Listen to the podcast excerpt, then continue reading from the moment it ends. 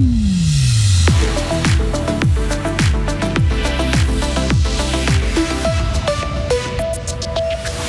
Les amateurs d'histoire militaire avaient rendez-vous à Forum Fribourg ce week-end. Des traitements phytosanitaires dispensés par des robots, le canton s'y intéresse.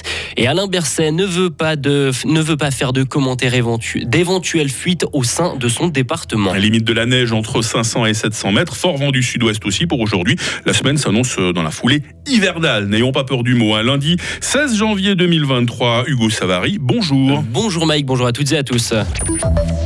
Les amateurs d'histoire militaire avaient rendez-vous à Fribourg ce week-end. Forum Fribourg accueillait la deuxième édition de la bourse Militaria, une bourse aux armes, mais pas seulement.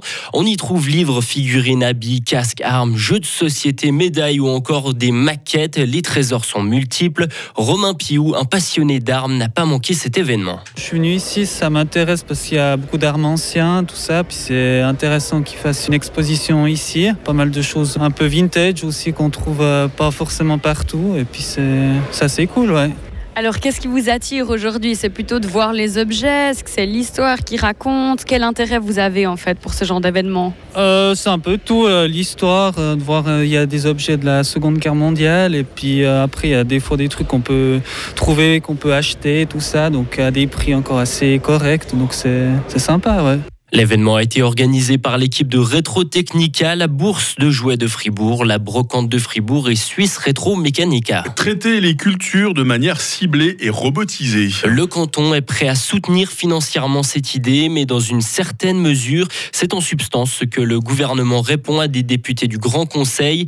Les élus relèvent l'efficacité des traitements phytosanitaires dispensés plante par plante à l'aide de robots. Selon les premiers constats, elle permettrait de réduire de près de 80% l'utilisation de produits par rapport au traitement réalisé de manière conventionnelle.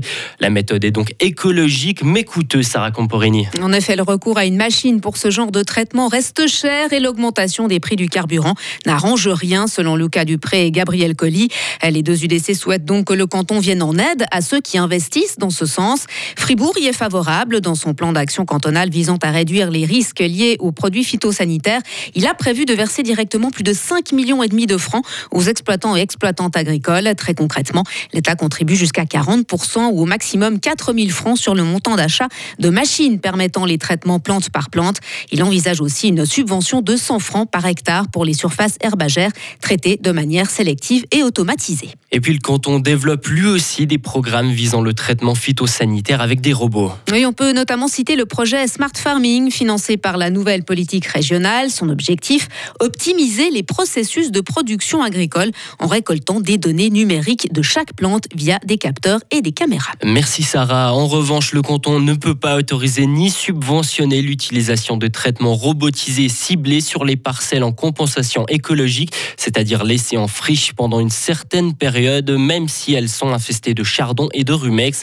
Il faudra pour cela attendre les résultats d'essais réalisés l'an dernier. Pas de commentaires, Hugo. Alain Berset a pris position pour la première fois sur une prétendue fuite d'informations au sein de son département pendant la pandémie.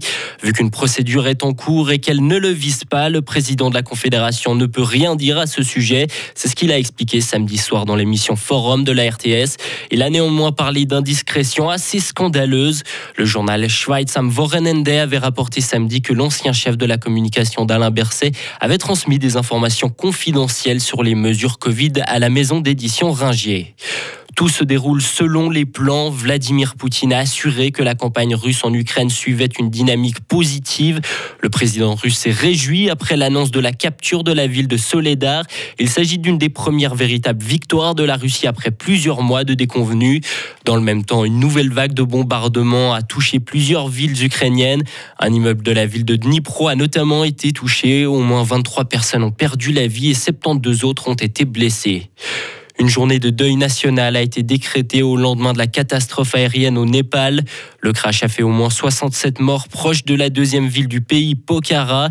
Les recherches ont repris dans la carcasse de l'avion. Il s'agit de l'accident aérien le plus meurtrier en trois décennies au Népal. 15 étrangers figuraient à bord de l'appareil. Et puis chaque milliardaire représente un échec politique public. C'est ce que dénonce Oxfam dans un rapport. L'ONG milite pour une division par deux du nombre de milliardaires d'ici 2030 grâce à la taxation. Sur le long terme, Oxfam souhaiterait qu'il n'y ait plus de milliardaires du tout. Une meilleure imposition des plus riches de la planète permettrait de réduire les inégalités et d'enrayer durablement la pauvreté. Sur les dix dernières années, les super riches auraient doublé leur fortune tout en, tout en étant de plus en plus nombreux selon la directrice d'Oxfam. Est-ce que vous avez doublé votre fortune depuis euh, l'année passée, Hugo, non? Absolument rien du tout. Je suis Moi, sur la continuité. J'ai l'impression que j'ai de moins en moins chaque année. je sais pas. On est d'accord. Heureusement qu'on est riche de cœur, hein, c'est ça le plus important. Ah, c'est exactement ça. On se retrouve à 7h30 pour la suite de l'info. Merci Hugo Savary. Retrouvez toute l'info sur frappe et frappe.ca.